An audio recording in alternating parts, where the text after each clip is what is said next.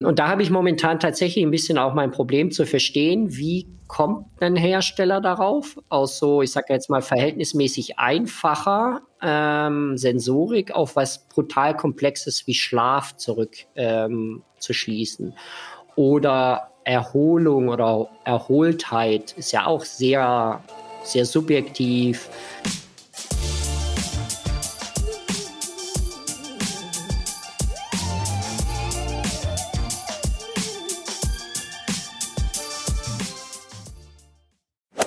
Die Laufuhr. Für viele LäuferInnen ist sie aus dem Training kaum wegzudenken. Aber wie funktionieren Laufuhren und andere Wearables eigentlich?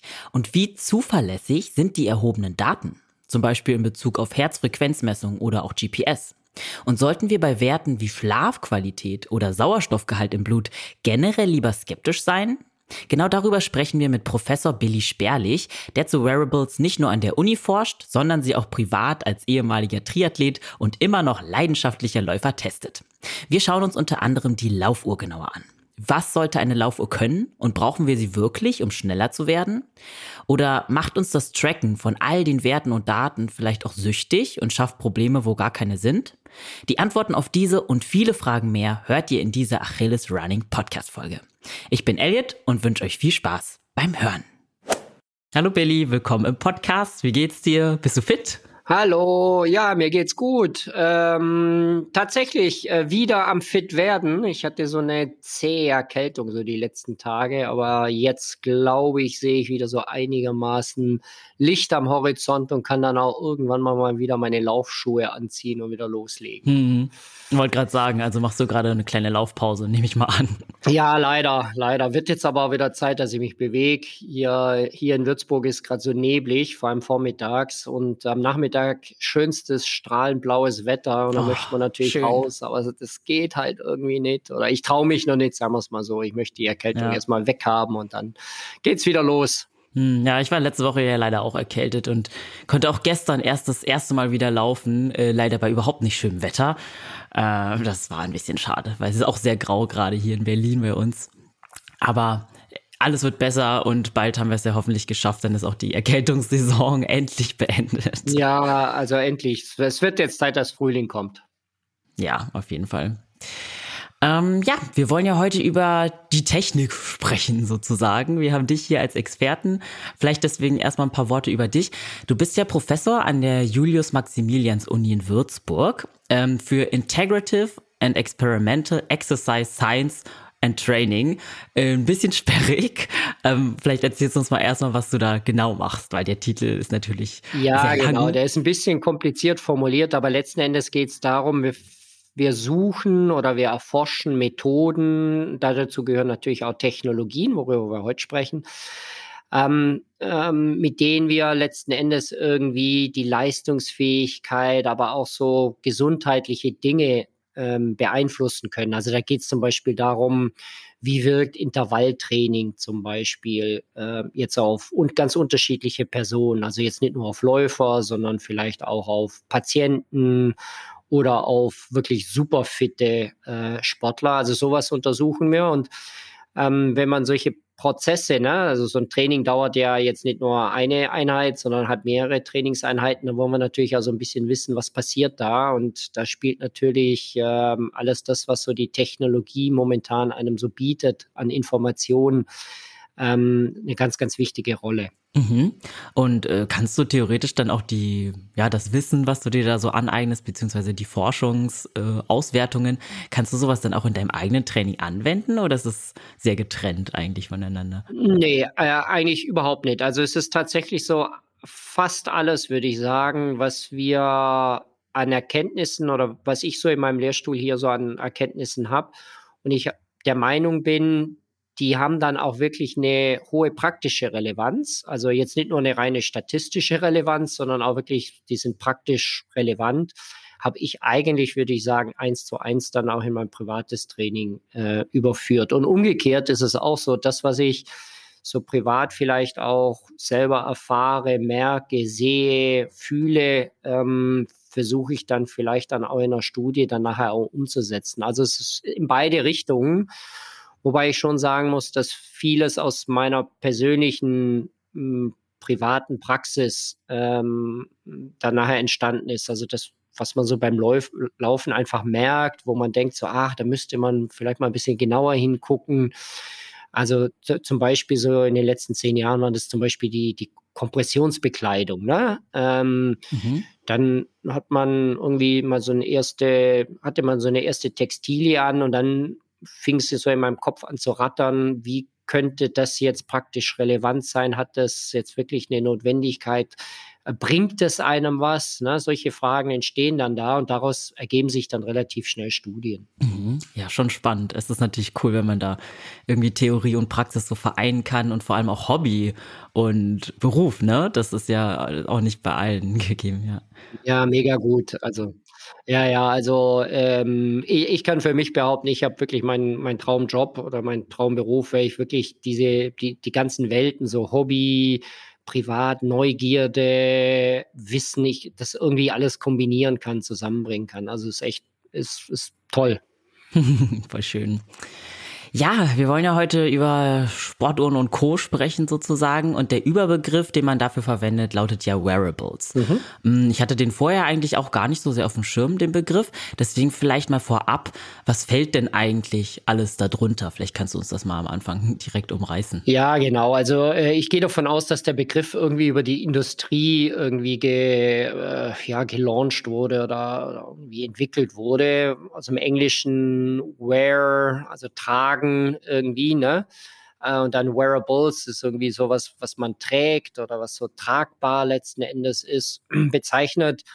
Ich würde mal sagen, so einen ganzen Pool an Technologien, die man irgendwie körpernah tragen kann. Hm, also man kennt es zum Beispiel von den Smartwatches, die man so hat. Dann gibt's ähm, gibt's äh, auch Schmuck mittlerweile, worin Sensorik verbaut ist. Es gibt Bekleidung. Ähm, ich sag mal, das bekannteste Wearable, was man vielleicht so kennt, ist das, was der Läufer so als Pulsuhr kennt. Ne? Also dieser Brustgurt, den man da trägt, mhm. das wäre per Definition ja auch ein Wearable. Hat man mhm. so aber ja nie so bezeichnet. Ähm, ist aber genau das, was es eigentlich soll. Also man man trägt eine gewisse Sensorik am Körper, die letzten Endes irgendein Biosignal, irgend, zum Beispiel eine Herzfrequenz oder es gibt Wearables, die messen im Schweiß zum Beispiel, messen diese Elektrolyte, ähm, oder es gibt Geräte, die wie so, hm, die nennen sich dann Earables oder Hearables. Das sind dann äh, das, was man so von den Earpods, die man, die man so hat, ne, kann man sich aus Sensorik quasi ins Ohr stecken und darüber beispielsweise Herzfrequenz messen, Körpertemperatur messen Blutsättigung messen. Und das gleiche gibt's auch in Brillen eingebaut, in Mützen, Stirnbändern, Schuhsohlen, also überall, wo man im Prinzip so ein bisschen so, ähm, ja, so Biodaten ähm, irgendwie ernten kann, ne, so abgreifen kann. Ähm, da ist ja der Fantasie letzten Endes kein, keine wirkliche Grenze gesetzt. Also da würde ich das alles unter diesem Begriff Wearables zusammenfassen. Und meistens ist es ja so, dass die Technologie dann irgendeine Funkeinheit hat und das Ganze äh, dann irgendwie an eine Smartwatch oder ein Smartphone oder an einen Computer irgendwie weiterleitet, sodass dort ähm, Daten dann auch weiter verarbeitet werden, die man vielleicht jetzt in den Prozessoren, die in den Wearables dann drin sind, vielleicht gar nicht so verarbeiten kann. Naja, und daraus ergeben sich dann ganz unterschiedliche Software, die einem letzten Endes, und das ist ja die Grundeigenschaft der Wearables, dass die einem Informationen geben. Ne? Eine Information zu irgendeinem Messpunkt oder zu irgendeinem, zu einer Variable, die wir dann idealerweise nachher im Training oder viele nutzen das ja auch für so Lifestyle Einflüsse, also dass man zum Beispiel Schlaf messen kann, ähm, ja, äh, oder Regeneration oder Müdigkeit messen kann, dass man das quasi so, ja, dann für so trainingspraktische Prozesse dann nutzen kann. Mhm, ja, du hast ja jetzt auch angesprochen, da gibt es irgendwie alle möglichen Arten von Wearables, ne? Die irgendwie von Schuhsohlen. Ich hatte auch so Socken gesehen, äh, die scheinbar den Puls messen können. Also richtig verrückt eigentlich.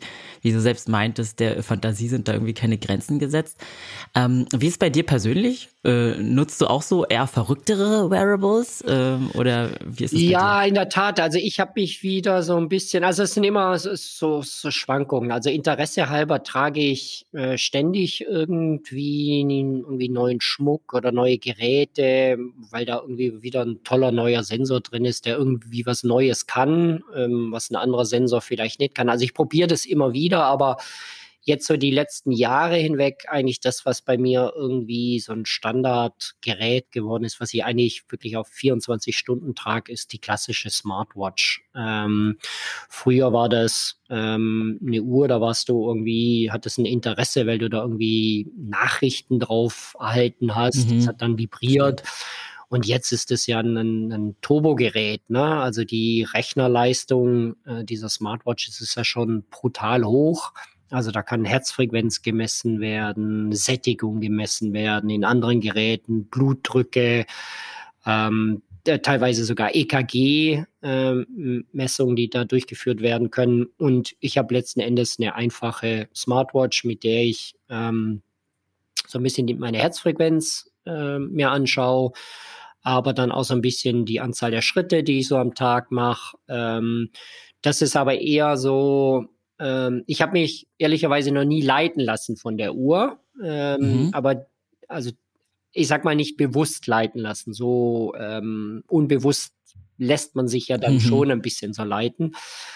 Ähm, aber für mich der eigentlich wichtigste Wert, so Gesundheitswert, ist für mich, ähm, sind die Anzahl der Schritte, weil die so ein bisschen mit meinem eigenen Körpergewicht korrelieren. Also immer wenn ich so mhm. unter so zwei, drei, vier, fünf Tage unter die 6000 Schritte am Tag komme, dann wandert auch so langsam mein Körpergewicht wieder nach oben. Das liegt halt einfach daran, dass die Sitzzeiten dann einfach viel zu lang sind oder die Inaktivitätszeiten viel zu lang sind.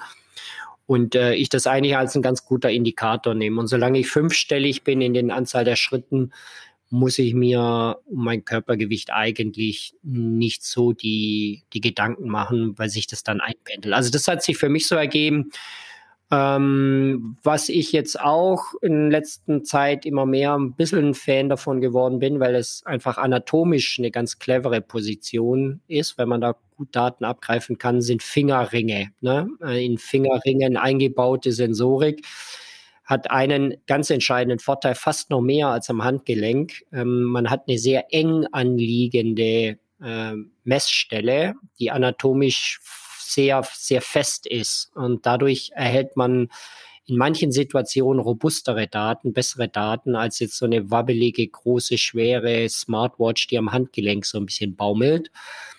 Ähm, und alles andere, also da käme ich gar nicht auf die Idee, irgendwie jetzt irgendwie mir was ins Ohr zu stecken oder so. Ähm, wenn ich laufen gehe, dann mache ich das immer ohne, ohne Kopfhörer, ohne nix. Ähm, aber man merkt schon, ne, das hängt so ein bisschen von seinem eigenen, ähm, von seinem eigenen Anspruch, von seinem eigenen Gefühl ab, was, was einem da so, ähm, ja, vielleicht gut tut oder was, was man vielleicht so toleriert. Hm, ja. Du hast jetzt auch angesprochen, dass die äh, Vitalwerte unterschiedlich präzise gemessen werden. Ne? Also gerade wenn du jetzt sagst, bei, bei, bei so Ringen, dass es dann enger anliegt, ähm, als bei einer, bei einer typischen Smartwatch. Das habe ich ja auch schon öfters gehört, dass es so ein bisschen ähm, ja, ein bisschen, äh, also eine große, sage ich mal, Varianz gibt, in wie präzise solche Werte sein können. Ähm, aber vielleicht können wir generell nochmal drüber sprechen, wie das überhaupt genau funktioniert. Also wie misst denn jetzt zum Beispiel so eine Smartwatch eigentlich unsere Vitalwerte und warum kann es dann dazu Ungenauigkeiten kommen? Ja, genau. Also da gibt's, äh, ich, ich sag mal so indirekte und so indirekte Möglichkeiten. Also fangen wir erstmal mit den direkten Möglichkeiten an. Ist klar, wenn du einen Sensor hast, wie zum Beispiel bei der mh, hm, äh, Herzfrequenzmessung, also klassischer Art, du, du leitest im Prinzip die Herztätigkeit, also diese elektrischen Impulse am Herzen direkt ab, ne? und der Sensor kann die messen, dann hast du quasi ein direktes Signal und dann kannst du das auch wirklich eins zu eins übereinander legen. Ne? Ähm, das heißt, der Sensor misst die elektrischen Schwankungen, das ähm, kann der aufnehmen und eine Software formuliert die dann nachher in der Herzfrequenz, also 60 Schläge, 70, 80, wie auch immer, pro Minute dann um. Und bleiben wir vielleicht mal bei der Herzfrequenz. Jetzt ist es ja so, jetzt ist die Messung der Herzfrequenz ja relativ weit weg gerutscht von der eigentlichen Messstelle. Die Messstelle eigentlich ist ja der Herzbereich oder der, der Brustraumbereich. Und jetzt messen wir die Herzfrequenz auf einmal am Handgelenk, also fast, ja, je nach Armlänge einen guten Meter weiter weg äh, quasi. Also hat man so ein bisschen jetzt so, also ein Stück weit indirektere Verfahren. Und da kann ich das über die Pulswelle äh, erfassen. Ne? Also die, die Gefäße, die bei jedem Herzschlag, die dehnen sich so ein bisschen aus und es kommt ein bisschen äh, flotter Blut durch die, durch die Gefäße durch und das können diese, äh, diese Sensoren dann nachher detektieren. Da habe ich ein bisschen natürlich den Nachteil, das muss der Sensor oder die Sensorik und die dazugehörige Software muss auch erstmal entwickelt werden. Mhm. Ähm, dann ist diese Messstelle insofern immer ein bisschen kritisch, weil da geht so ein Licht, äh, wird dann durch die Haut durchgeschossen. Äh, und dann reflektiert das Licht und kann man sich vorstellen, je nachdem, wie die, wie die Uhr auf der Haut liegt, ähm, müssen da schon sehr, sehr gute Filter ähm, also mathematisch gute Filteralgorithmen dahinter sein, damit man dann auch wirklich auf eine vernünftige Herzfrequenzmessung kommt. Also ich habe zwei Probleme. Ich brauche auf einmal einen anderen Sensor und ich brauche eine andere Algorithmik. Das heißt, die jahrelange Entwicklungserfahrung, die man jetzt bei der Brustkortableitung ähm, hatte oder hat, die muss erst noch entwickelt werden. Und die Geräte, die wir so vor vier, fünf Jahren auf dem Markt hatten, die wurden einfach viel zu schnell auf den Markt geschossen. Äh, die, Entwi die, Entwicklung war ähm, einfach noch nicht so weit, als dass man sagen konnte, in vielen Lebenslagen, ne? Mm, also damit meine ich, ähm, wenn ich zum Bus renne oder wenn ich über Kopfarbeit mache, das ist immer so ein bisschen kritisch, äh, oder wenn ich Bewegungen mache, die ich, ähm, wo der Unterarm kontrahiert wird, also zum Beispiel Krafttraining. Ähm, äh, dann bringe ich diese Messsensorik natürlich an die Grenzen, weil äh, dafür wurde die ursprünglich nicht konzipiert und die Hersteller müssen jetzt halt nachjustieren. Und das kann man halt so mit mathematischen Tricks, kann man das ein bisschen verbessern ähm, und, und, und. Was aber mein eigentliches Problem aktuell ist, ist, ich habe brutal indirekte Verfahren. Und mit brutal indirekt meine ich sowas wie zum Beispiel, ich habe einen Accelerometer, der ist eingebaut in dem Ring zum Beispiel mhm. oder in, in, in einer Smartwatch meinetwegen auch. Und ich versuche über solche sehr physikalischen ähm, Werte, zum Beispiel Körperbewegung zu messen und kreiere dann aus diesem ähm, aus, aus dieser Messung hm, versuche ich darauf zu schließen, wie zum Beispiel mein, meine Schlaf- oder Schlafqualität ist oder wie mein Schlafverhalten ist. Also ja, ich sage jetzt mal, ich habe einen Sensor, der dafür gar nicht eigentlich äh, vorgesehen war. Also ähm, ein anderes Beispiel wäre zum Beispiel, wenn man die, äh, das Körpergewicht mit dem Thermometer messen würde. Ne? Beides ist, hat irgendwie eine Relevanz, aber das mhm. Thermometer ist nicht der Sensor für das, was ich eigentlich messen möchte oder nicht das, die, das Messsystem. Und so ähnlich ist es bei den Accelerometern und, und, und dem Schlaf auch. Was man jetzt aber machen kann mit sogenanntem Machine Learning, künstlicher Intelligenz und so weiter, kann man Zusammenhänge ähm, detektieren und wenn man viele Messdaten hat, kann man die ein bisschen in Zusammenhang bringen. Ähm, das wird man nie eins zu eins schaffen, weil Schlaf als solches ist ja hundskomplex. Das ist ja ein riesen mhm. Ähm, also wenn man mal in so ein Schlaflabor geht, dann werden wahrscheinlich um die 500 Parameter erhoben in einer Nacht. Ähm, und man darf ja jetzt nicht glauben, dass man mit einem Accelerometer oder vielleicht sind da noch zwei, drei andere Sensoren dabei, jetzt so richtig gut und profund Schlafqualität abbilden kann. Ähm, und da habe ich momentan tatsächlich ein bisschen auch mein Problem zu verstehen, wie kommt ein Hersteller darauf, aus so, ich sage jetzt mal, verhältnismäßig einfacher ähm, Sensorik auf was brutal Komplexes wie Schlaf zurück ähm. Oder Erholung oder Erholtheit ist ja auch sehr, sehr subjektiv. Voll. Da ja, gibt es ja zig Zugänge, wie man sowas messen, quantifizieren könnte oder im, im, im Fußball sowas wie Readiness, ne? also wie, wie fit bin ich wieder mhm. für die nächste Trainingseinheit, für das nächste Spiel. Ähm, und da kommen jetzt auch so, so, so, ich will die jetzt nicht sagen, so Fantasie, aber doch sind es eigentlich so Fantasiemarker, mh, hm, die noch nicht einmal irgendwie eine, eine, eine Einheit dahinter haben, ne? die nicht in Kilogramm oder in Meter oder so gemessen werden können, sondern es sind irgendwelche Faktoren, wo wir teilweise gar nicht und teilweise die Hersteller das auch gar nicht wissen können, weil das Machine Learning einem gar nicht sagt, wie das letzten Endes da dazu kommt, sondern sagt einfach nur, ja, da gibt es einen Zusammenhang. Ähm, ja. Ähm, und da tue ich mir momentan schwer. Also wir haben zwei, aktuell noch zwei Probleme. Ähm, das eine ist, wir haben immer noch, vor allem in dem Massenmarkt, immer noch ähm, Geräte, die können einfach noch nicht super toll messen. Ähm, wenn wir uns in zehn Jahren äh, nochmal zu einem Podcast treffen, dann sieht die Welt vielleicht anders aus, das weiß ich nicht. Also wir haben, äh, ich will jetzt auch nicht sagen reihenweise Daten, aber es gibt schon, ähm, ja, äh, Hersteller, der wenn wir die Geräte testen, da denken wir so, wie kann der eigentlich auf den Markt gehen? Ne? Also wie, Ach, wie, geht, wie geht sowas? Naja, wenn du so zehn Schläge neben, also zum Beispiel in der Herzfrequenz neben der Referenzmessung bist, dann könnte man sagen, naja, okay, vielleicht reicht es, ob ich jetzt Puls 130 habe oder 140 habe, ne? vielleicht reicht das. Mhm. Ähm, aber wenn du halt einen Trainingsprozess wirklich irgendwie auch, wenn du sagst, okay, ich kann mich auf die Daten verlassen, so, so ein bisschen beeinflussen möchtest, dann sollte man schon ein bisschen besser sein als zehn Schläge neben der eigentlichen Referenzmessung.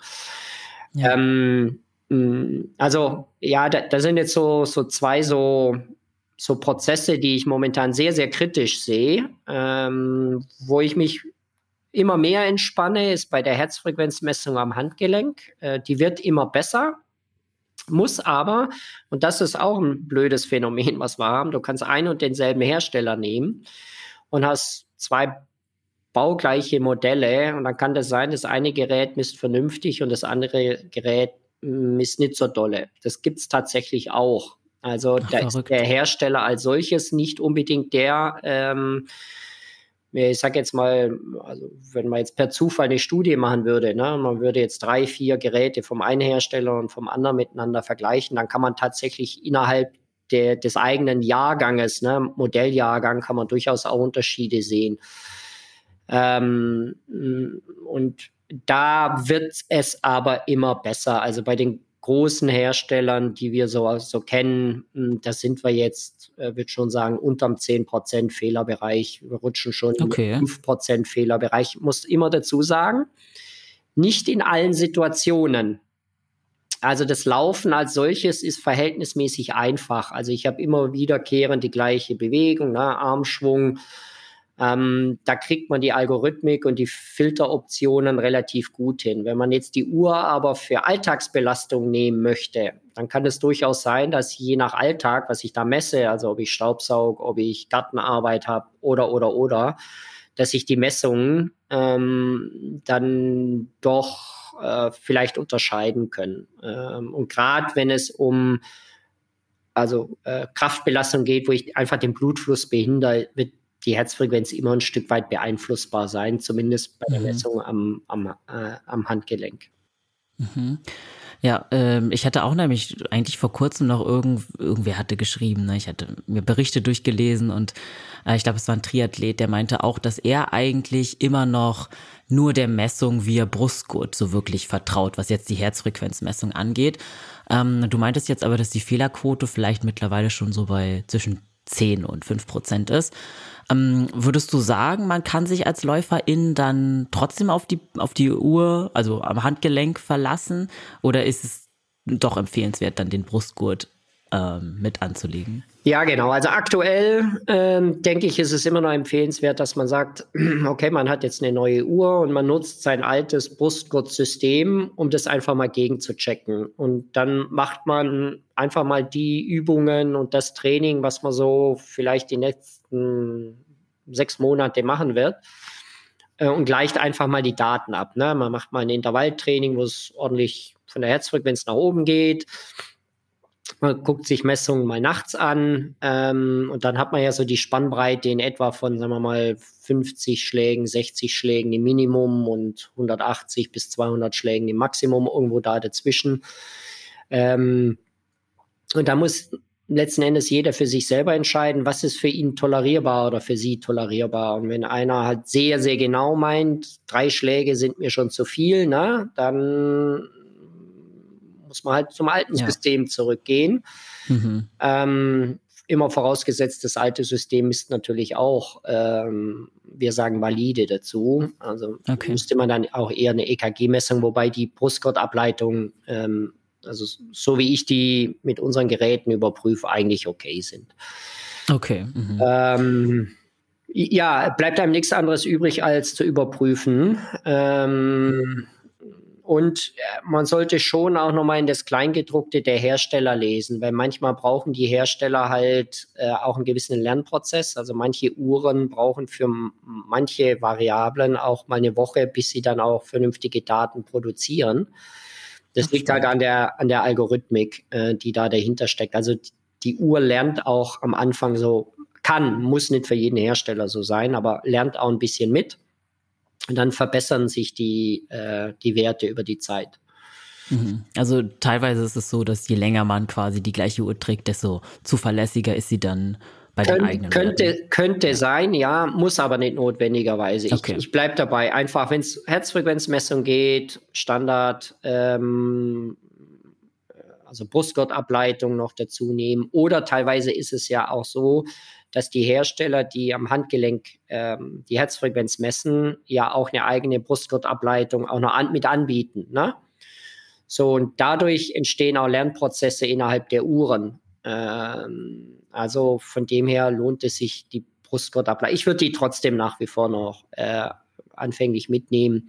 Hm. Und dann muss man für sich entscheiden, toleriert man. Also mir wären jetzt beispielsweise, ob ich jetzt Puls äh, 150 laufe äh, oder Puls 155, wäre jetzt für mich jetzt nicht der, äh, die entscheidende Information. Ähm, wichtig ist nur, dass ich, wenn ich halt einen Fehler habe, sagen wir jetzt in dem Beispiel fünf Schläge, dass ich den auch in jeder Trainingseinheit habe.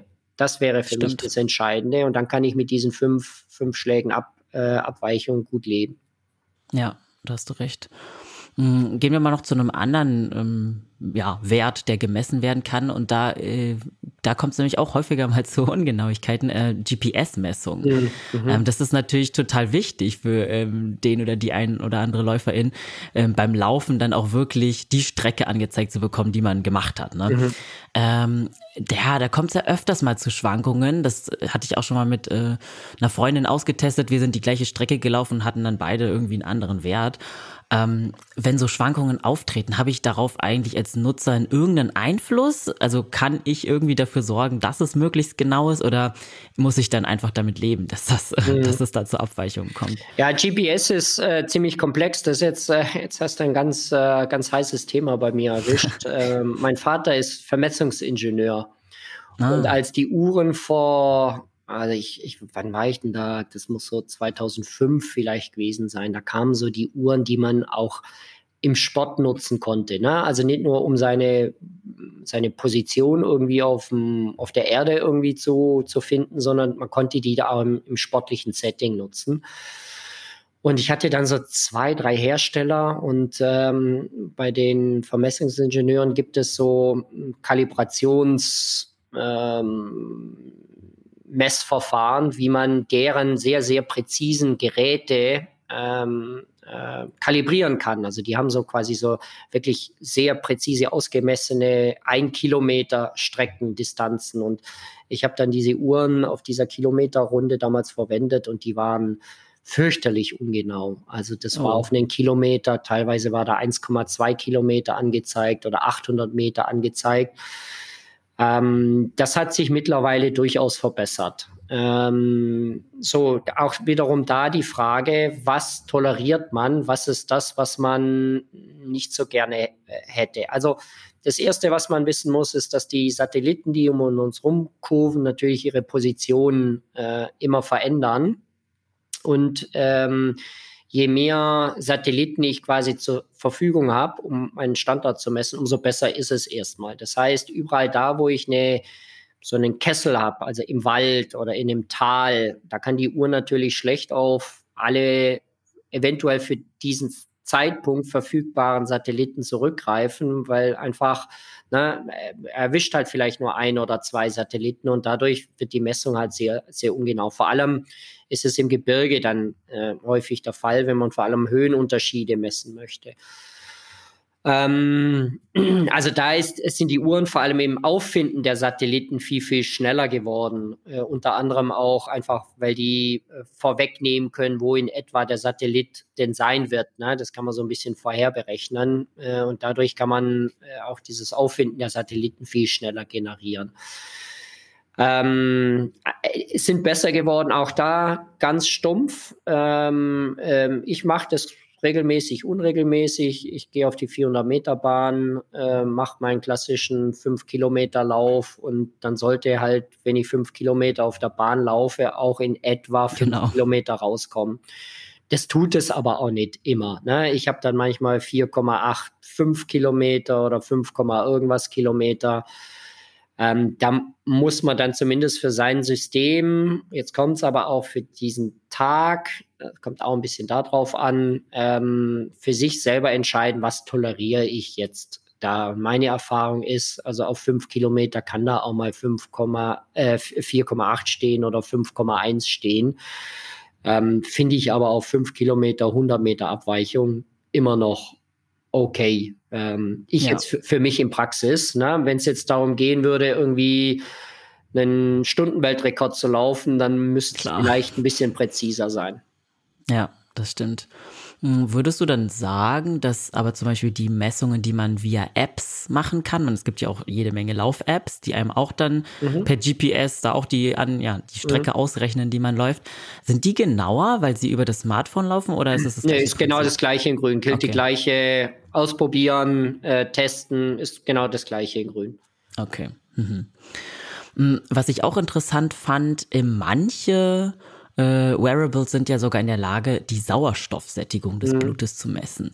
Ist das ein Wert, nach dem man sich richten kann? Und falls ja, wie funktioniert das überhaupt? Das fand ich eigentlich total verrückt. Ja, ja, genau. Also ein, äh, eines unserer Themen im Lehrstuhl ist auch Höhentraining. Und beim Höhentraining geht es ja unter anderem darum, dass man ganz bewusst eine Entsättigung des Blutes ähm, generieren möchte. Sei das einerseits durch Training natürlich, aber auch dadurch, dass ich mich einfach in einer Höhenbedingung, ne, also dass ich irgendwo in der Höhe bin und dort trainiere, dass ich entsättige, weil das letzten Endes der Reiz dann da dafür ist, dass der Körper mehr äh, rote Blutkörperchen, also das, was uns den Sauerstoff dann nachher transportiert, dann nachher auch äh, bilden kann. Und ich bin schon seit, äh, ich will nicht sagen, seit Jahren einem Messsystem hinterher, was mir, ähm, was mir wirklich verlässlich, idealerweise nicht nur in einer nächtlichen Messung, sondern auch im Training die Sättigung messen kann. Und ähm, ich habe bisher noch kein System gefunden, was mi mir persönlich das für das, was ich jetzt sagen würde, ich als präzise bezeichnen würde, das vor allem engmaschig und unter engmaschig meine ich vielleicht so im Minutentakt. Ähm, idealerweise wäre mir das natürlich, wenn ich das gleiche ähnliche Signal hätte wie bei der Herzfrequenz, ähm, mir das anzeigen würde. Das ist aber eine sehr, sehr spezielle Situation. Ne? Das ist jetzt jemand, der sich Richtung Höhentraining ähm, äh, entwickeln möchte, da macht dieses Signal äh, tatsächlich durchaus Sinn. Also wie reagiert der Körper auf vor allem intensivere Belastung in der Höhe? Da wäre die, die Sättigung quasi wie so eine zweite Herzfrequenzkurve. Da, da, mhm. da wäre perfekt. Das wäre ja. gigantisch. Ähm, muss ich aber leider immer noch auf die alten klobigen Fingerclip-Messungen zurückgreifen. Es gibt so ein paar Systeme, die das tatsächlich gut können, aber ich weiß nicht mal, ob man die dann schon als Wearables oder als, äh, als Klotz am Bein bezeichnet.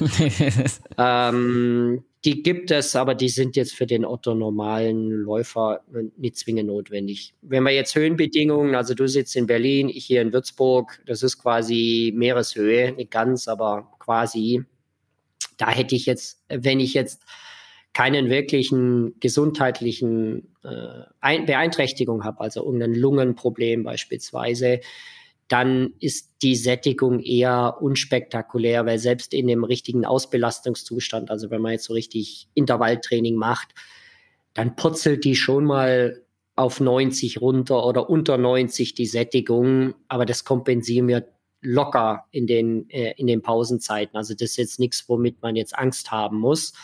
Anders ist es bei Personen, die wirklich eine Erkrankung hatten. Ähm, da wird man nochmal vielleicht anders argumentieren. Aber denen würde ich ohnehin ein medizinzertifiziertes Gerät dann nachher empfehlen, was ja über die Technologie, die wir bisher gesprochen haben, ja gar nicht der Fall ist. Die sind ja gar nicht diesen sehr rigiden und sehr komplizierten Zertifizierungsprozessen unterlegen, sondern da kann der Hersteller einfach sagen, okay, ich messe die äh, Sättigung, schreibt dann halt ins Kleingedruckte rein, für medizinische Zwecke halt nicht geeignet äh, und mhm. damit ist er quasi aus allem raus.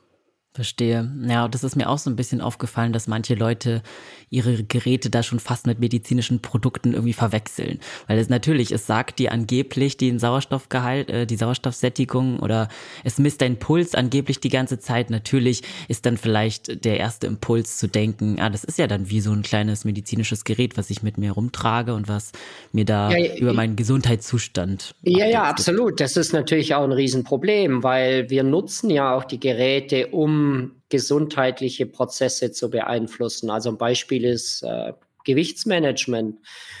Da wäre schon interessant zu wissen, wie viel äh, Energie man umsetzt, also wie viel Kalorien man umsetzt beispielsweise. Und da sollte man sich dann schon auch ein bisschen ein Stück weit darauf verlassen können. Das mhm. Gleiche mhm. ist, es könnte ja sein, dass jemand ähm, vom Arzt eine, eine Herzfrequenz-Obergrenze vor, vor, ja, dass man einfach symptomlimitiert sagt, okay, du darfst nicht höher als Puls 150 oder 160. Und ja. dann sollte man sich da schon drauf verlassen können. Oder wenn jetzt ähm, in den USA, ich weiß gar nicht, ob äh, das Gerät in Deutschland jetzt zugelassen ist, ähm, gibt es von der FDA, das ist so die Behörde, die in den äh, USA die Zertifizierung, äh, die Medizinzertifizierung übernimmt. In den USA äh, gibt es jetzt mhm. Uhren tatsächlich, die sehen ein bisschen aus wie Smartwatches, die den Blutdruck messen können. Und das wäre natürlich gigantisch, weil ursprünglich so eine 24 Stunden Blutdruckmessung mit so einem klobigen ja. äh, Täschchen, was man da dann unter der Jacke dann trägt, ist natürlich auch unangenehm. Das wäre natürlich für manche Personen wäre super. Äh, nur wenn ich mich darauf nicht verlassen kann und in so einem, ich sag jetzt mal, pseudomedizinischen Wirrwarr bin, wo es auch gar mhm. keine wirklichen Kontrollinstanzen gibt, dann ist es schon blöd. Und ähm, es, man tut sich ja auch als, als Startup oder als Firma auch keinen Gefallen, wenn man da einfach die Geräte auf den Markt wirft. Dann hat man die so in-house ein bisschen getestet und hat die als gut empfunden und dann geht man raus. Und das ist so ein bisschen der Effekt, glaube ich, der so, ich bin 2000 14 etwa eingestiegen mit der, mit der Wearable-Forschung, weil da ganz interessante Sensoren auf den Markt kamen, die versprachen damals, ähm, verlässliche Daten zu produzieren. Und wir haben festgestellt, das war Kilometer entfernt von, von verlässlich. Ähm, Ach, krass. Das wird jetzt besser und äh, ich meine gehört zu haben, dass die EU auch gegenregulieren möchte, ich, dass es auch für diesen Fitnessmarkt eine gewisse Überprüfung geben soll. Ich bin ehrlich äh, jetzt überfragt, wie da der letzte Stand ist, aber ja. ähm, das wäre dringend zu empfehlen, dass die Hersteller an der Stelle auch gezwungen sind, quasi ähm, gewisse Überprüfungen ähm, ja, also deren Geräte und vor allem die Variablen, die gemessen werden, dann auch wirklich mal gegengecheckt werden. Ja, total. Mhm. Du hast ja auch gerade das, ähm, das, äh, das Thema Gewicht oder Gewichtstracking mhm. sozusagen mhm. angesprochen. Ähm, viele Leute gucken sich ja schon die Kalorienanzahl mhm. an, die dann mhm. angeblich verbraucht wurde innerhalb einer Training-Session. Mhm. Mhm. Ähm, wie siehst du das? Ist das aktuell? Kann man sich nach diesen Werten richten? Ja, genau. Also man, ähm, wir haben, wenn man ganz, ganz regelmäßig machen wir Überprüfungen. Wir gucken genau solche Werte an. Also Herzfrequenz, weil mit der Herzfrequenz natürlich auch der Energieverbrauch zusammenhängt. Ähm, wir gucken uns dann also GPS, äh, also Distanzen an, Geschwindigkeiten. Und ein Faktor ist tatsächlich Energieverbrauch. Und ganz, ganz komisch, also von den großen Herstellern, also für uns alle bekannten. Ähm, allerdings ist die Studie jetzt auch wieder zwei Jährchen her. Wir müssten mal wieder ein mhm. Update machen. War es so, dass die Herzfrequenz einigermaßen okay gemessen wurde über ganz unterschiedliche Intensitäten und damit eigentlich müsste man den Energieverbrauch verhältnismäßig zuverlässig messen können. Aber äh, unser Ergebnis hat gezeigt, das war absolut Sätzen sechs für alle Hersteller. Okay. Also wirklich so, dass ich es nicht empfehlen würde. Okay. Hm, was wir aber nicht gemessen haben, war den Energieverbrauch zum Beispiel über 24 Stunden oder über eine Woche hinweg. Da könnte ich mir vorstellen, da liegen die gar nicht, vielleicht gar nicht so weit daneben. Ich weiß es nicht. Aber wenn du jetzt einfach messen möchtest, wie viel Kalorien hast du jetzt in der Stunde Joggen, Trailrunning oder was auch immer umgesetzt, kann ich nicht empfehlen. Ähm, okay. Man kann das ja schon mal für sich selber, es kommt so in etwa hin, ungefähr eine Kalorie pro Minute pro Kilogramm Körpergewicht. Dann kann man ja schon mal so ein bisschen approximieren, was die Uhr anzeigen muss. Und wenn man dann halt 100 Kalorien drüber liegt, dann weiß man, mh, hm, naja, ist, ist vielleicht dann doch nicht so, äh, nicht so dolle. Ja. Also die okay. Kalorie ganz komisch, obwohl wir die Herzfrequenz immer zu zuverlässiger messen können. Die Sensoren okay. auch zum Beispiel Hautleitfähigkeit messen könnten oder Hauttemperatur messen könnten, müsste man mit einem vernünftigen, ähm, mit einer vernünftigen Mathematik dahinter eigentlich äh, den Energieverbrauch okay bis sehr gut eigentlich messen können. Aber warum das bis jetzt nicht funktioniert, weiß ich nicht. Keine Ahnung. Mhm, okay. Ja, dann äh, lass uns mal uns noch ein bisschen fokussieren auf die Laufuhr an sich. Die ist ja jetzt eine der weniger verrückten mhm. Wearables. Sehr, sehr viele LäuferInnen, die ich kenne, laufen auch mit Laufuhr. Mhm. Ähm, aber vielleicht können wir da auch noch mal ein bisschen ins Detail gehen. Also, weil es ist immer super schwierig, sich für dieses richtige Modell zu entscheiden. Und mhm. ich glaube, eine der häufigst gegoogelten Fragen ist wahrscheinlich so, was ist die beste mhm. Laufuhr? Mhm. Vielleicht können wir mal ein bisschen drüber sprechen, mh, hm, welche Werte sind denn deiner Meinung nach wichtig? Also welche sollten präzise funktionieren mhm. Äh, für ja, LäuferInnen mhm. gerade jetzt? Ja, genau. Also das, was, was der Läufer ja letzten Endes machen möchte mit dem Tracking, ne, so und ähm, mit dem Aufnehmen von Daten ist ja letzten Endes sowas wie eine Dosis-Wirkungsbeziehung. Ähm, hört sich jetzt ein bisschen super theoretisch an, aber letzten Endes möchte er einen Zusammenhang kreieren zwischen dem, was habe ich im Training gemacht und was war mein Outcome. Ne? Also wie habe ich mich verbessert oder äh, und, und, Gründe finden, wieso habe ich mich verschlechtert oder wie auch immer. Also wir nennen das Dosis-Wirkungsbeziehung.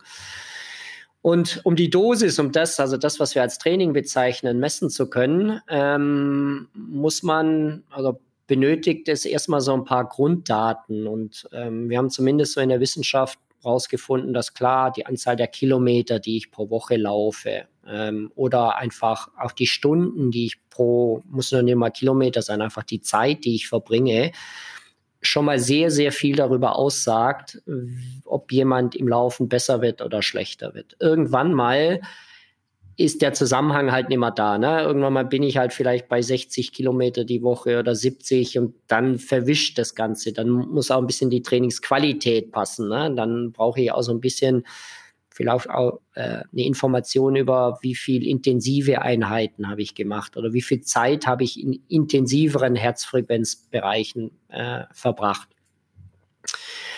So, also für mich die Informationen, die, die ich abrufe, die mich persönlich jetzt äh, interessieren und äh, das korreliert auch mit der Entwicklung meines, äh, meiner Fitness über die Zeit äh, hinweg. So ist erstmal die Anzahl der, der Stunden, der Kilometer, die ich einfach erstmal trainiere. Nummer eins, Info. Nummer mhm. zwei mhm. ist, wie viel Zeit habe ich äh, in höheren Intensitäten verbracht. Das ist für mich äh, primär erstmal Nummer, Nummer zwei. Und wenn ich diese Informationen über eine Zeitachse mir anzeigen lassen kann, also wo ich sehe, im November sah es so aus, im Dezember sah es so aus, im Januar so, dann kann ich ja Trends, dann sehe ich, ah, da habe ich ein bisschen mehr Intensität gemacht, da habe ich ein bisschen mehr Volumen gemacht. Und wenn ich dann noch zeitgleich im Training immer mal wieder eine Trainingseinheit Einheit habe, die mir so ein bisschen Leistungsentwicklung zeigt, und da finde ich Intervalltraining eigentlich das Beste, äh, und ich dann sagen kann, ah ja, das wird besser über die Zeit hinweg, dann ähm, ähm, dann kann ich da Zusammenhänge herstellen. Und du merkst, ich bin da relativ wischiwaschi in meiner Antwort, ähm, weil äh, ich sag mal, alle die Hersteller oder alle die Hersteller, die dann eine Software im, im Hintergrund haben, also nicht nur die, die ich dann auf dem Smartphone habe, sondern die ich dann nachher am PC habe, die bieten mir das äh, im Wesentlichen. Die einen machen das über die Herzfrequenz, die anderen machen das über Geschwindigkeiten in gewissen Geschwindigkeitszonen. Ähm, da, da wird man ja dann irgendwann mal so brutal äh, messsüchtig tatsächlich dann äh, im Nachteil und überinterpretiert auch vieles in eine Variable rein, was man eigentlich letzten Endes gar nicht machen kann. Also ähm, äh, du willst es mir vielleicht so aus der Nase ziehen, was ich da sonst so. Ähm, ehrlicherweise einfach die, die, die, der visuelle Trend über die Kilometer, äh, über die Wochen hinweg, über die Monate hinweg und die Anzahl der intensiveren Trainingseinheiten, das erklärt mir schon sehr, sehr viel. Wenn ich dann noch als weitere Information habe, das Körpergewicht, ne? Es mhm. ist halt nun mal so, dass bei einem Läufer, wenn das Körpergewicht runtergeht, äh, bis natürlich gibt es auch Grenzen, äh, ist klar, aber wenn das Körpergewicht runtergeht, eigentlich damit automatisch die Ausdauerleistungsfähigkeit nach oben gehen müsste, weil ich einfach weniger Masse von A nach B schleppe. Mhm. Ähm, also das Körpergewicht wäre für mich das Zweite. Und wenn ich dann noch in die Software mit eingeben kann, und das können Wearables halt nicht leisten, wenn ich dann nur eingeben kann, wie ich mich bei der ganzen Sache fühle, ne? also wie, wie hat sich das Training angefühlt und Stimmt. so weiter, ähm, dann habe ich eine weitere Informationsebene. Ähm, ich verstehe durchaus, dass ähm, man auch eher so sehr komplexe ähm, Daten erhebt, wie zum Beispiel die Herzfrequenzvariabilität, was einem so ein bisschen eine Information darüber gibt, ob man überzockt ähm, oder nicht. Das kann durchaus eine gute Informationsquelle sein, aber ich muss da schon einen Film ablaufen lassen. Ich brauche die über Wochen hinweg, die Werte, um die dann auch im Kontext richtig interpretieren zu können. Mhm, okay, also es geht auch darum, dass man dann quasi nicht nur punktuell sich Sachen anguckt, sondern schon. Ja, genau. Das ist ja das Tolle an den Wearables. Ja. Ähm, genau aus dem Grund bin ich damals eingestiegen, weil ähm, wir, brauchen eher einen Film als Trainingswissenschaftler. Wir brauchen nicht die punktuellen Messungen, sondern wir müssen Trends erkennen. Wo geht die Reise hin? Um eventuell dann auch gegenzusteuern. Ne? Also, äh, wenn man dann sagen würde, okay, die, die Informationen, die mir die Uhr gibt, die deuten ein bisschen darauf hin, dass ich jetzt überzock ähm, dann heißt es ja noch nicht, nur weil die Uhr piepst, dass ich mein Verhalten verändere. Das heißt es nicht, aber ich habe zumindest eine Informationsquelle, wo ich hergehe, gehen kann und sagen kann, okay, wie nehme ich jetzt diese Daten auf und wie kann ich die für mich jetzt weiter verarbeiten? Also wie, welche Konsequenzen, welche Handlungsempfehlungen ergeben sich dann für mich daraus? Und dafür sind die Uhren ähm, schon eine wichtige, schon eine wichtige Informationsquelle. Kritisch, ja. hm. kritisch ist es nur dann, wenn die künstliche Intelligenz im Hintergrund mir gegebenenfalls eine Handlungsempfehlung gibt. Oder ich kriege hier immer mal wieder so eine Message auf meine, auf meine Uhr, dein, deine Form lässt nach. Ne? Oh. Ähm, da wäre ich vorsichtig, weil A, ich selber kann nicht beurteilen, wie kommt die Uhr zu dem Ergebnis. Das mal Nummer eins.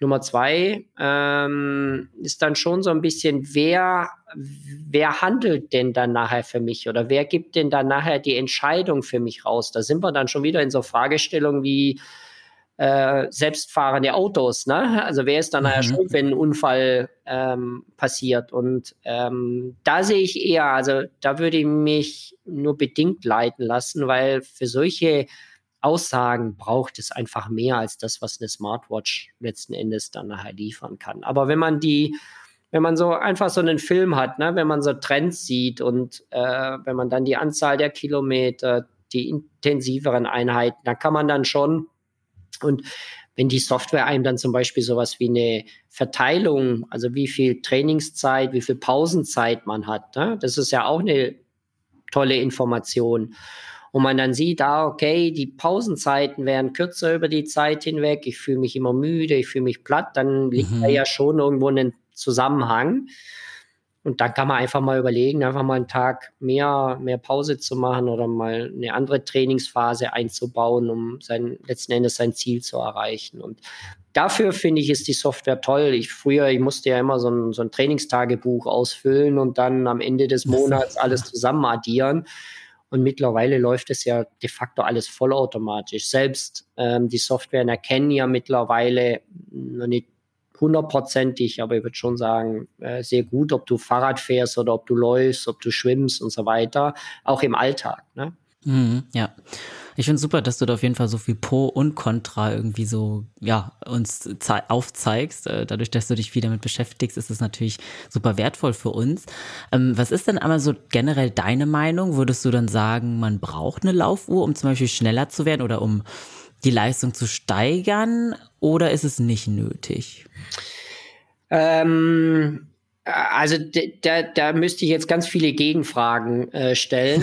ähm, äh, vielleicht erkläre ich das so. In dem Moment, wenn du kein Problem hast, also wenn du jetzt sagst, du hast jetzt keine Verletzungen äh, oder dir ist glasklar, welches Ziel du erreichen möchtest. Äh, also wenn du kein Problem hast, brauchst du natürlich keine Technologie. Also total, also, na, ich bringe das Beispiel Diabetiker. Ähm, du hast ein Problem und du musst deinen Blutzucker messen. Dann wird der Diabetiker natürlich hergehen und wird sich in ein Blutzuckermessgerät äh, zulegen. Und dann löst dieses Gerät sein wirklich glasklares Problem, was er letzten Endes hat ähm, von der Person. Und ähnlich ist es mit den Technologien, die wir nutzen. Wenn wir kein wirkliches Problem haben, also zum Beispiel, es könnte ja sein, ich möchte, um mein Ziel zu erreichen, meine 10 Kilometer Zeit, mein Marathon, möchte ich wissen, wie viel Kilometer laufe ich pro Woche, wie, wie schnell mache ich das Ganze, weil ich auch eine klare Vorstellung habe, wie intensiv mein Training sein soll und so weiter. Wenn das der Fall ist, dann würde ich auf jeden Fall zu einer Technologie raten. Ja. Ähm, wenn es jetzt aber, und da sehe ich das Hauptproblem in der, in der Technologieszene, wenn ich jetzt aber ein Gerät habe, was auf einmal mir vermeintlich den Schlaf beispielsweise misst mhm. und ich gar kein Schlafproblem habe, warum soll ich mir dann so ein Gerät zulegen? Weil wenn ich an der Bettkante morgens aufstehe, weiß ich relativ schnell, ob ich gut oder schlecht geschlafen habe. Da brauche ich keinen, da brauche ich keinen Piepton, da brauche ich keine, ne? Ähm, ja. Wenn einem klar ist, man braucht die Herzfrequenz wirklich für, ähm, äh, für seinen Trainingsprozess. Wenn man beispielsweise die Geschwindigkeit abgleichen möchte mit der Herzfrequenz, dann sollte ja über die Wochen hinweg, sollte bei gleicher Geschwindigkeit ja die Herzfrequenz runtergehen, damit der Gesamtorganismus einfach ökonomischer wird. So, wenn man das sehen möchte, diesen Trend über die Zeit hinweg, ähm, dann macht natürlich so eine Uhr Sinn, aber dann macht es natürlich auch Sinn, eine Uhr zu haben, die auch vernünftig misst, weil die Differenzen, die man da dann detektieren wird, die werden jetzt nicht im 20 Schlägebereich sein. Ähm, beim Anfänger vielleicht schon, aber beim Fortgeschrittenen sicherlich nimmer ähm, dann macht so eine Technologie Sinn. Aber letzten Endes, wenn man einfach nur dreimal die Woche joggen geht, damit man sich wohlfühlt, gut fühlt, warum soll ich da eine Herzfrequenz nehmen? Vielleicht nur beim Anfänger, um sich so ein bisschen zu kalibrieren, ne? dass man halt mhm. halt sagt, okay, ich habe da jetzt mal einen Taktgeber, mal so die ersten 10, 20 Trainingseinheiten. Aber nach 20, 10, 20 Trainingseinheiten ist man eigentlich kalibriert. Da weiß man dann relativ schnell, ob man die halbe Stunde, dreiviertel Stunde laufen, ob man die gut und vernünftig ins Ziel bringt. Aber in dem Moment, wenn ich wissen möchte, bin ich besser geworden und so weiter, da kann natürlich so die Technologie schon helfen, aber da muss ich mir schon überlegen, welche nehme ich denn da überhaupt? Ja, das ist ja wahrscheinlich auch so die große Frage für viele Leute, die sich dann entscheiden, die erste Laufuhr zu kaufen, ähm, ohne dass du jetzt irgendwie die Empfehlung aussprechen sollst. Ja, Natürlich ja. ist es ja auch äh, total individuell. Ähm, aber trotzdem, vielleicht hast du so ein, zwei Sachen, auf die man zumindest beim Kauf oder auf, bei der Produktbeschreibung vielleicht vor dem Kauf auch achten sollte oder mhm. vielleicht auch Sachen, bei denen man sich eher fernhalten sollte, weil mhm. du hast ja zum Beispiel angesprochen, was bringt einem die Schlafmessung, wenn man eigentlich nach was ganz anderem sucht. Vielleicht hast du da ja so ein paar Punkte für uns. Nachdem ja, ja, genau. Also das, das hängt so natürlich von jedem ab, wie, wie nerdy ne? jemand oder Technik-nerdy jemand äh, dann ist, aber ähm, ich bin der Meinung, je unkomplizierter, desto besser. Also wenn die Uhr die Uhrzeit erstmal anzeigt, ne? Ähm, und dann vielleicht auch solche, solche Intervallprogramme einem zulässt, ne? wo man dann sagen kann, ich programmiere das mal so ein, damit ich mein Training dann nachher umsetzen kann. Dann, wenn man die Funktion hat, ist man schon mal, ist man schon mal safe. Äh, und dann würde ich schon sagen, wenn man das Gefühl hat, das Gerät überfordert mich schon am Anfang, hm. ähm, weil es blinkt und hier Knöpfe und ich weiß gar nicht in den Menüpunkten, wie ich mich da durchfuchsen soll. Also ich, ich sag mal so ein halbes Studium äh, schon mal braucht, bis ich die Uhr verstanden habe, dann ist es wahrscheinlich schon, schon zu viel oder braucht man es wahrscheinlich äh, nicht. Äh, was ich auf jeden Fall machen würde, ist, weil die Uhren, die sind ja jetzt nicht neu auf dem Markt. Ähm, ich würde mir gucken, wie die ähm, so in den Blogs ne, und idealerweise vielleicht auch so in semi-wissenschaftlichen ähm, Veröffentlichungen, wie die denn da gut wegkamen, vor allem was die Genauigkeit so ein bisschen der Messung anbelangt. Vielleicht nicht so sehr die Handhabbarkeit, sondern primär erstmal von den Messungen. Ähm, und wenn das sich gut anfühlt, weil ich habe momentan, es gibt keinen so ein TÜV oder so ein Siegel oder so, sowas gibt es nicht. Ja. Ist auch sehr schwierig ähm, auch zu kreieren oder zu machen. Ähm, dann ist man da wahrscheinlich primär erstmal auf der sichereren Seite. Ähm, ja, also so würde ich rangehen. Und dann für mich die die zwei Sachen, die auf jeden Fall ziehen müssen, äh, ist die Batterielaufzeit. Also wenn du das Ding halt alle drei Tage irgendwie aufladen musst, ähm, dann ist es irgendwie, ähm, bringt es das nicht. Ja. Gut, Wasserdichtigkeit sehe ich jetzt zumindest jetzt nicht mehr so das Problem, aber ist tatsächlich, ähm, muss man manchmal ähm, ja dann auch muss man bei manchen Geräten, bei den neuen Sachen auch wirklich, muss man dann auch sagen, dass das manchmal auch ein Problem sein kann. Also Wasserdichtigkeit, Batterielaufzeit, dann Übertragbarkeit der Daten, dann auf sein Smartphone und so, da auch nochmal checken, dass das auch wirklich funktioniert und auch kein Problem darstellt. Manche Hersteller machen das ein bisschen kompliziert. Ähm, und mehr bleibt einem da letzten Endes ähm, da nicht übrig. Und äh, oder ihr lest unsere Veröffentlichung natürlich, äh, weil, wir, weil, wir regelmäßig ähm, also genau diese Sachen Herzfrequenz und Energieverbrauch einfach erheben, quantifizieren, messen, weil die so zentral sind im Sport. Ähm, die sollten jetzt, also vor allem auch der Energieverbrauch sollte jetzt demnächst auch wirklich passen, damit man die Uhren auch wirklich verwenden können. Ja. Mhm. Okay, dann danke schon mal für diese Einschätzung. Mm, ja, lass uns noch mal kurz über das Thema reden, was du schon vorhin so leicht angeschnitten hast. Ähm, dieses so Übertracken. Also wenn man sich selber einfach dann konstant so fast schon eine Art kleinen Kontrollzwang, äh, äh, ja, selbst einen kleinen Kontrollzwang Zwang entwickelt, weil man halt, äh, ja, sehr, sehr viel natürlich auf die Uhr guckt. Die ist ja nonstop an einem 24-7 mhm. hat man die irgendwie in der Hand. Ähm, du hast da angesprochen, das kann auf jeden Fall auch ein bisschen äh, in die falsche Richtung gehen. Würdest du dann bestimmten Personengruppen, vielleicht generell auch von Uhren oder generell so Fitness-Trackern, ähm, Wearables abraten, mhm. weil sie dann einfach vielleicht so psychische Zwänge zum Beispiel entwickeln? Mhm.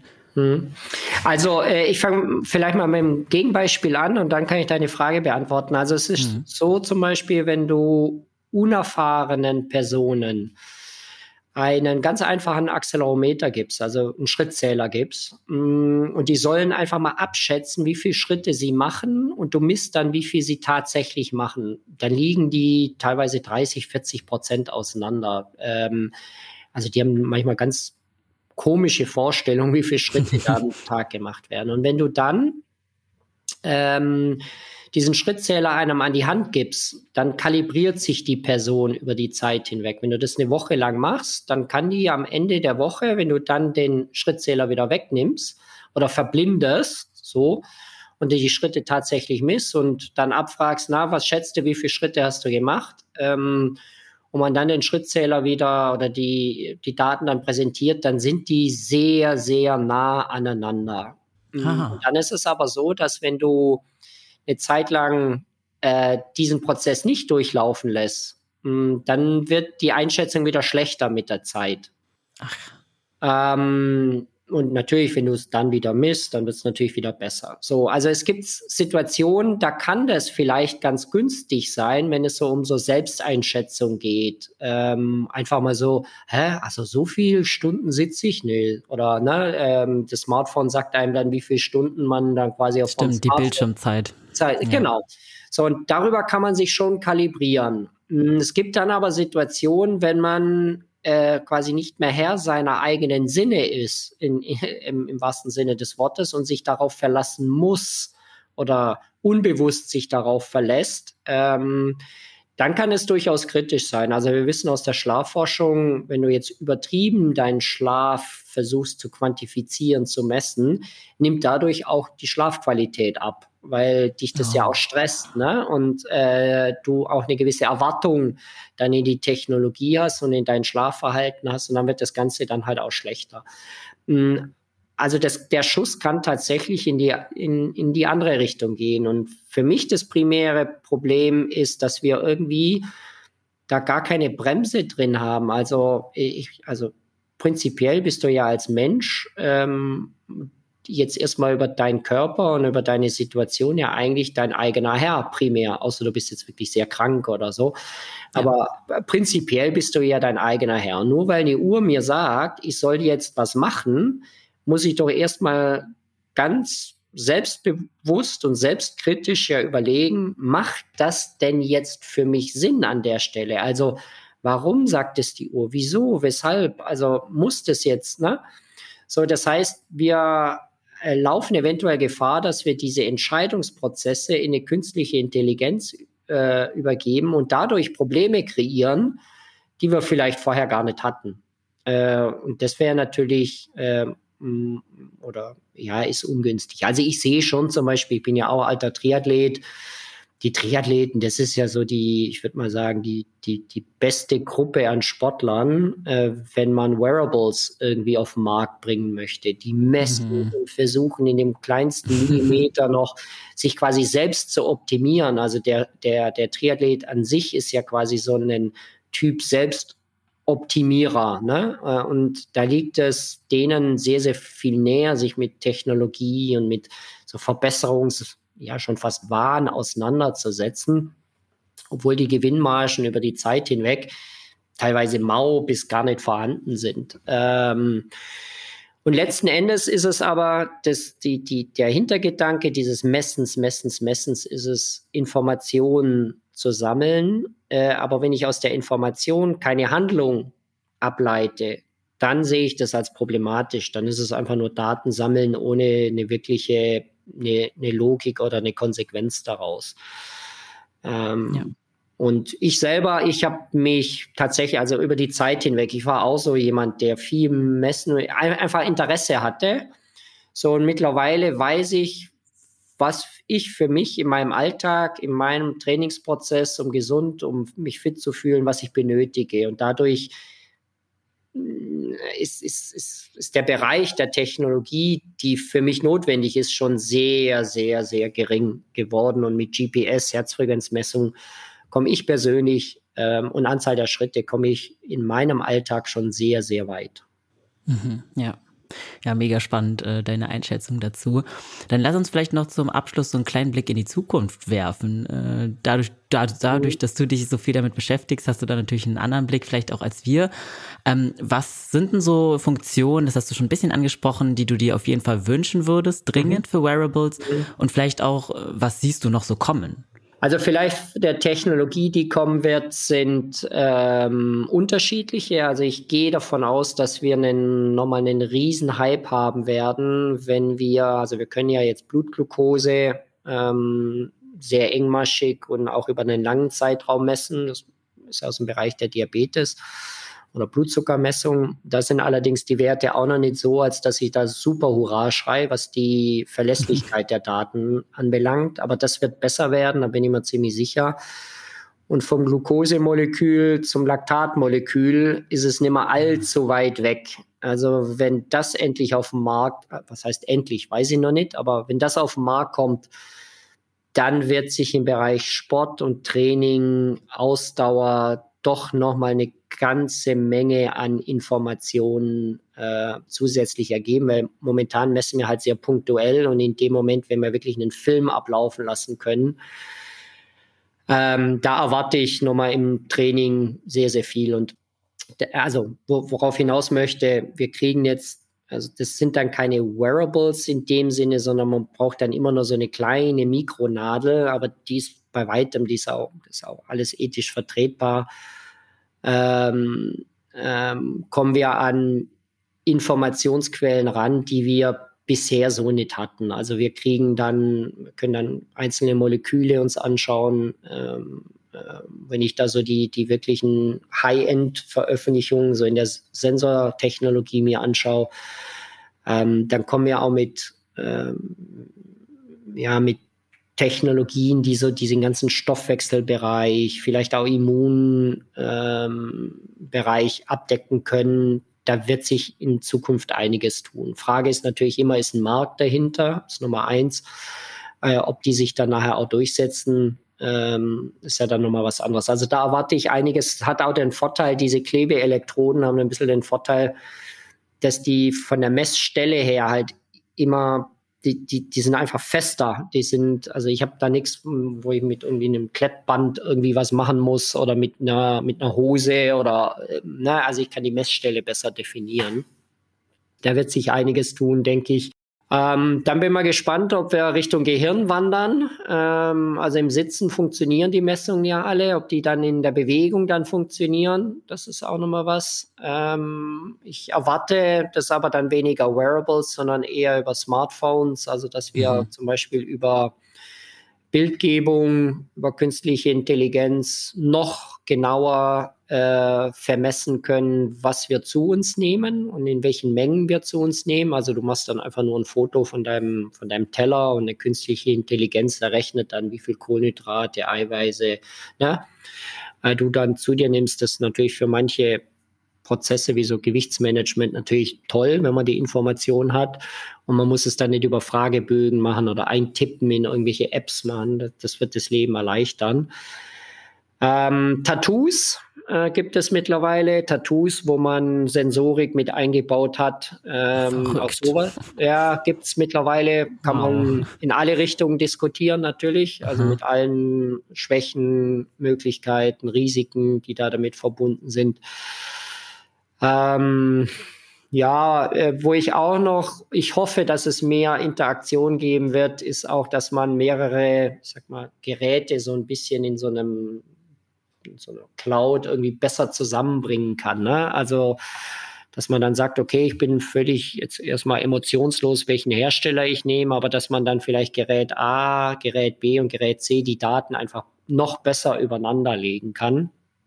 Ich denke, da wird die Reise auch äh, nochmal hingehen. Naja, und was es dringend bedarf ist, also äh, wir haben jetzt im, im Herbst starten wir jetzt mit einem neuen Masterstudiengang, äh, Exercise Science and Training heißt der hier in Würzburg und da ist ein Kernbereich, wird eben diese tragbare Sensorik auch sein. Also wie kann man die tragbare Sensorik nutzen, um die dann nachher umzusetzen?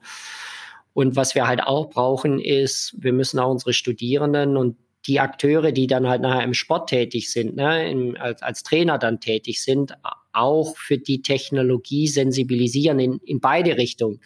Also man muss schon auch dämpfen, manche. Manche sind ja so wirkliche Messnerds, die muss man dann dämpfen und anderen muss man dann auch die, die Chancen auch zeigen, was die Technologie einem geben kann. Ähm, also ich sehe da schon auch eine Aufklärung, ähm, die wir auf der Trainerseite brauchen und, und das merkst du jetzt selber auch im Podcast, deswegen mache ich auch gern Podcasts, ähm, es bedarf schon auch nochmal eine Aufklärung, was, was ja. man dann letzten Endes im Training nutzen kann und was man vielleicht auch kritisch hinterfragen muss. Und ähm, je mehr Technologien wir haben, habe ich manchmal den Eindruck, umso mehr Probleme kreieren wir, die wir vielleicht gar nicht haben. Ne? So, und mir fehlen momentan die, die großen Erkenntnisse, die wir jetzt eigentlich haben müssten über Big Data.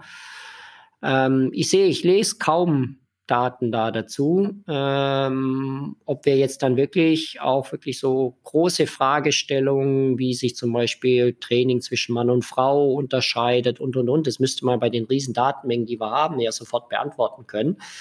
Und dann stelle ich mir schon die Frage, warum können wir das nicht? Ähm, Liegt es daran, dass wir einfach schlechte Messdaten haben? Liegt es daran, dass ähm, wir da vielleicht auch noch nicht so die richtigen Vorstellungen haben, das weiß ich noch nicht. Also ich gehe davon aus, dass wir in die Richtung auch nochmal was, äh, einen Schub haben werden. Ähm, also viele, viele Fragestellungen, die es mhm. mit der Technologie hat, aber ähm, ich bleibe dabei, wir müssen die, die danach in der Praxis tätig sind, glaube ich, dafür in beide Richtungen sensibilisieren, für die, für die positiven wie auch für die negativen Sachen. Ja, also mega faszinierendes, mega großes Thema auch. Deswegen umso schöner, dass du heute hier warst und uns das alles ein bisschen näher gebracht hast. Äh, ich habe auf jeden Fall super viel mitgenommen. Ich habe auf jeden Fall auch mitgenommen, dass äh, viele Hersteller uns auch äh, ja, Funktionen ans Herz legen, die irgendwie noch gar nicht richtig ja, optimiert sind und man sich oft auf die Werte, die rauskommen, nicht so ganz verlassen kann und viel selber rumprobieren muss, was man dann am Ende eigentlich braucht und was nicht. Aber man muss auch nur, weil du das so ein bisschen das Fazit. Es gibt natürlich auch äh, Hersteller, die auch gute Daten liefern. Ja. Also das ist natürlich auch der Fall. Ähm, das Hauptproblem, was ich sage, das ist halt ein gigantischer Markt. So, und wenn ich jetzt ein Hersteller bin, der, sage ich mal, üblicherweise über die Herz, also über die Brustgurtableitung und ich hatte vielleicht eine Uhr, die gerade mal nur so GPS messen konnte, ne? Dann ist dieser Markt so explodiert. Da verstehe ich schon die Zwänge, dass man das schnell auf den Markt bringen muss. Ähm, aber man hat sich damit echt keinen Gefallen getan. Also die Startups, die es damals gab, die sind so auf den Markt geprescht. Ähm, die, die es vor zehn Jahren gab, die gibt es ja schon teilweise gar nicht mehr, äh, weil sie aufgekauft wurden oder weil sie dann halt doch nicht den Treffer landen konnten im Markt. Ähm, also die gibt es schon auch. Aber dieser Zwang, jedes Jahr neues Modell, neue, das, das tötet einfach Verlässlichkeit und ähm, ja, so ein bisschen die Reputation, äh, weil ich finde schon auch die, also die Hersteller machen schon auch jetzt nicht eine verkehrte Arbeit, aber äh, ich verstehe den, den Zwang im Markt, aber manchmal vielleicht auch mal ein bisschen die Bälle flach halten und einfach mal vielleicht ein Jahr später auf den Markt gehen mit einem verlässlicheren Produkt sagt der, der jetzt keine Zwänge hat. Ne? ja. das, muss dazu, das, muss man dazu sagen. Ähm, aber das wäre, wäre mein Wunsch, zumindest aus der, äh, aus der Technik, Technikseite. Ja. Ja, ich bin auf jeden Fall schon sehr, sehr gespannt, was da noch auf uns alles zukommt. Äh, ja, sehr aktuelles Thema auf jeden Fall. Und dann sage ich an der Stelle, danke Billy, dass du hier uns deine Zeit geschenkt hast und dein Know-how mit uns geteilt hast. Und sag doch gerne mal noch unseren ZuhörerInnen, wo sie dich bzw. eure, deine Publikation ja, im Netz finden können. Ja, am, am, besten, also das Einfachste ist, wenn man uns sucht, ist einfach Sportwissenschaft Uni Würzburg eingeben, dann wird man uns relativ schnell finden. Ähm, ich selber habe eine eigene Seite, da poste ich dann auch tatsächlich Ergebnisse auf www.sportsandscience.de. Das ist so eine deutsch-englische Seite, mal mehr Englisch, mal mehr Deutsch. Äh, da sind auch Podcasts tatsächlich auch zum Thema Wearables dabei, kann man äh, mitverfolgen. Also uns einfach über die üblichen Seiten Instagram, Twitter, Facebook, da sind wir überall einfach folgen. Und ähm, ja, dann kann man sich da schlau machen und äh, gerne auch einfach mal eine Frage per E-Mail oder über die Social Media Seiten stellen. Dann kann man das ja auch manchmal sehr flott beantworten. Super. Ja, vielen Dank, dass ich da sein durfte. Ja, vielen, vielen Dank, dass du da warst. Wie gesagt, wir verlinken das alles in den Show Notes. Und wenn es euch da draußen gefallen hat, dann lasst uns gerne ein Abo und eine 5-Sterne-Bewertung auf Spotify oder Apple Podcast da. Und uns interessiert natürlich auch eure Meinung, also was für Wearables ihr so nutzt. Schreibt uns das gerne mal auf Instagram unter achilles.running. Ansonsten bis bald, bleibt gesund und keep on running.